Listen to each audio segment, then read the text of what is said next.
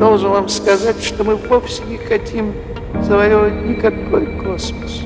Мы хотим расширить Землю до его границ. Привет, Земля! На связи студия подкастов Red Barn. Это еженедельные новости науки и космоса.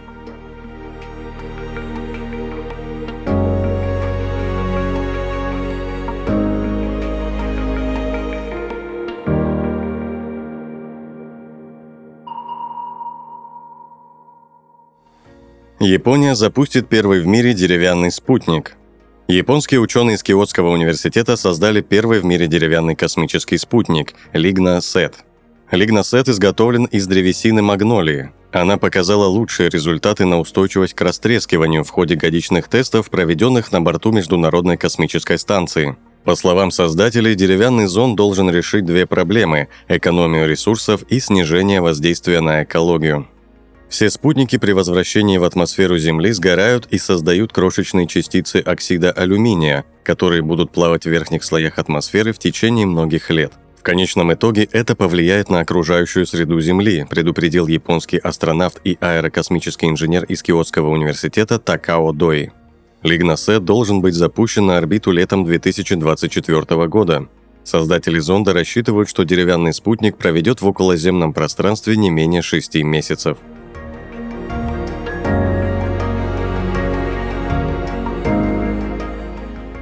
Скульптуры Джеффа Кунса полетели на Луну.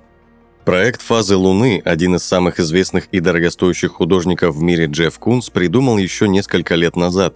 Также художник придумал, как монетизировать свою работу. В ближайшие дни капсула со 125 фазами Луны достигнет спутника Земли. Когда это произойдет, Джефф Кунс выставит на продажу NFT-версии каждой из сфер, которым присвоил имена великих мастеров вроде Леонардо да Винчи – а в мае художница Настя Миро отправит на орбиту свою скульптуру осьминога по кличке Октопакс на отечественном спутнике нового поколения. Впрочем, идея запускать искусство в космос отнюдь не нова. Еще в 1971 году Аполлон-15 доставил небольшую алюминиевую скульптуру бельгийца Пола Ван Хойденка на Луну, оставив ее на земном спутнике. Уже в 21 веке художник Азума Макото запустил свою цветочную композицию в стратосферу – Работа Дэмиана Хёрста побывала на борту посадочного модуля Бигли-2. Первым трехмерным произведением, попавшим на околоземную орбиту, стала абстрактная скульптура «Космический танцор» швейцарско-американского художника Артура Вудса. На МКС отправляли разные произведения искусства, например, качественную копию Монны Лизы. На Международной космической станции также хранится картина Никаса Сафронова «Зимняя Москва в год тигра», он, кстати, в 2022 году продал ее NFT-версию за 5 миллионов рублей.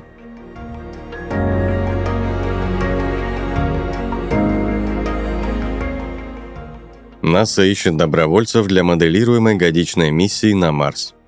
НАСА ищет кандидатов для участия в имитационной однолетней миссии на поверхность Марса. Вторую из трех запланированных наземных миссий под названием «Чапи» планируется запустить весной 2025 года. Каждая миссия ЧАПИ включает работу команды из четырех добровольцев, живущих и работающих в среде обитания площадью 518 квадратных метров. Площадка, имитирующая поверхность Марса, расположена в космическом центре имени Джонсона НАСА в Хьюстоне.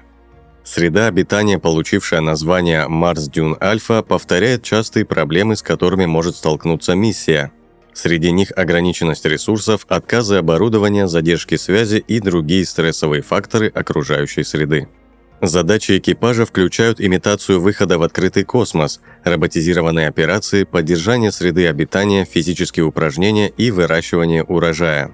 Отбор экипажа будет осуществляться в соответствии со стандартными критериями НАСА для кандидатов в астронавты. Миссия Чапи представляет важные научные данные для проверки систем и разработки решений для будущих миссий на Красную планету. Первый экипаж Чапи выполнил более половины своей годовой миссии. НАСА использует исследования, полученные в ходе имитационных миссий для получения информации о здоровье экипажа и производительности во время марсианских экспедиций.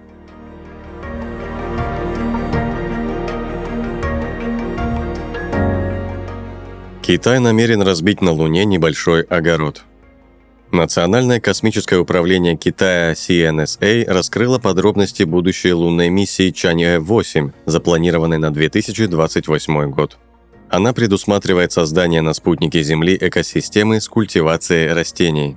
Оборудование Чаньюэ-8 включает в себя установку для плавления лунного грунта за счет солнечной энергии и превращения его в блоки для дальнейшего строительства с помощью роботов. Экосистемный эксперимент описан как создание герметичной среды с растениями и микробами. Она призвана изучить жизнеспособность использования лунного грунта для производства продовольствия и кислорода для будущей лунной базы. Прочая полезная нагрузка лунной миссии включает в себя радиометр и мультиспектральную камеру для наблюдений за Землей. Устройства будут собирать данные о земном климате и магнитосфере нашей планеты. Чанье-8 поможет Китаю подготовиться к высадке людей на Луну, которая должна произойти до 2030 года.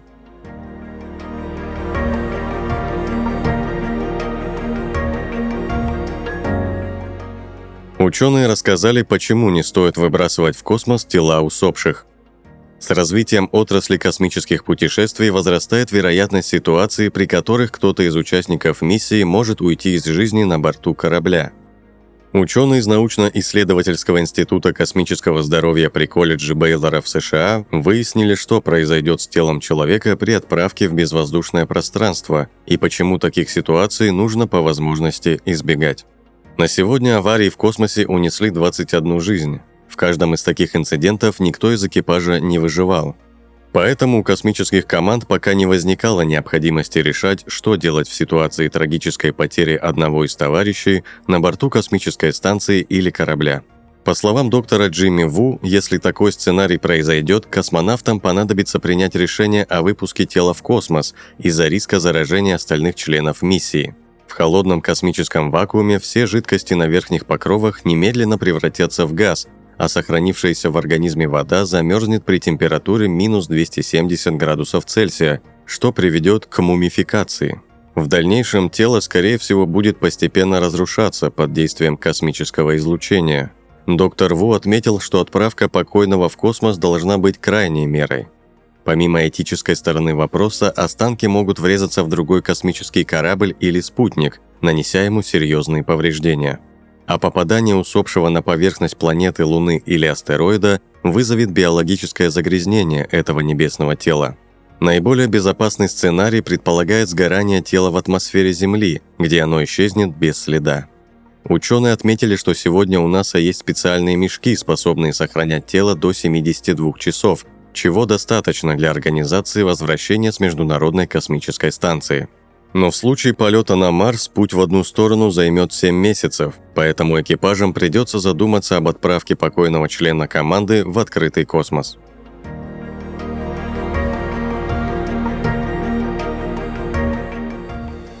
Космическая хирургия. Врачи провели дистанционную операцию с помощью робота на МКС. В минувшие выходные хирурги, находящиеся на Земле, дистанционно управляли небольшим роботом на борту Международной космической станции, проводя первую в истории подобную операцию на орбите. Стоит отметить, что операция прошла не на живом космонавте, а на муляже. Эксперимент, который участники обозначили огромным успехом, можно считать шагом в развитии космической хирургии – эта технология также может быть использована для разработки методов дистанционной хирургии на Земле для лечения больных, к примеру, в изолированных районах. Робот, разработанный компанией Virtual Incision и Университетом Небраски, называется Space Mira. Он отправился на Международную космическую станцию в конце января на ракете SpaceX. Робот был установлен в прошлый четверг астронавтом НАСА Лорел О'Хара, которая находится в космосе с сентября прошлого года. Уже в субботу состоялся эксперимент, проведенный из штаб-квартиры Virtual Incision в Линкольне, штат Небраска. Шесть хирургов попробовали управлять роботом, который оснащен камерой и двумя руками. В эксперименте были протестированы стандартные хирургические методы, такие как захват, манипулирование и разрезание ткани. Имитируемая ткань состоит из резиновых лент, говорится в заявлении компании. На опубликованном исследователями видео показано, как одна рука, оснащенная клещами, сжимает ленту и растягивает ее, в то время как другая рука, оснащенная ножницами, делает разрез, имитирующий рассечение. Ключевой трудностью являлась задержка во времени между операционным центром на Земле и МКС. Она равнялась около 85 сотых секунды. Для контрольного эксперимента та же самая операция будет проходить с тем же оборудованием, но уже на Земле.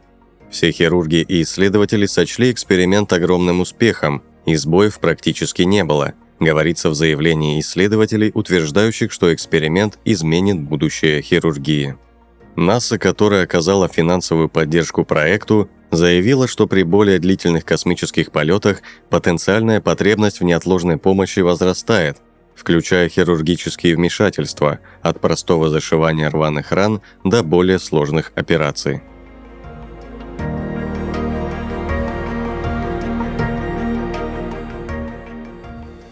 Вы прослушали новости науки и космоса. На связи была студия подкаста Фред Барн.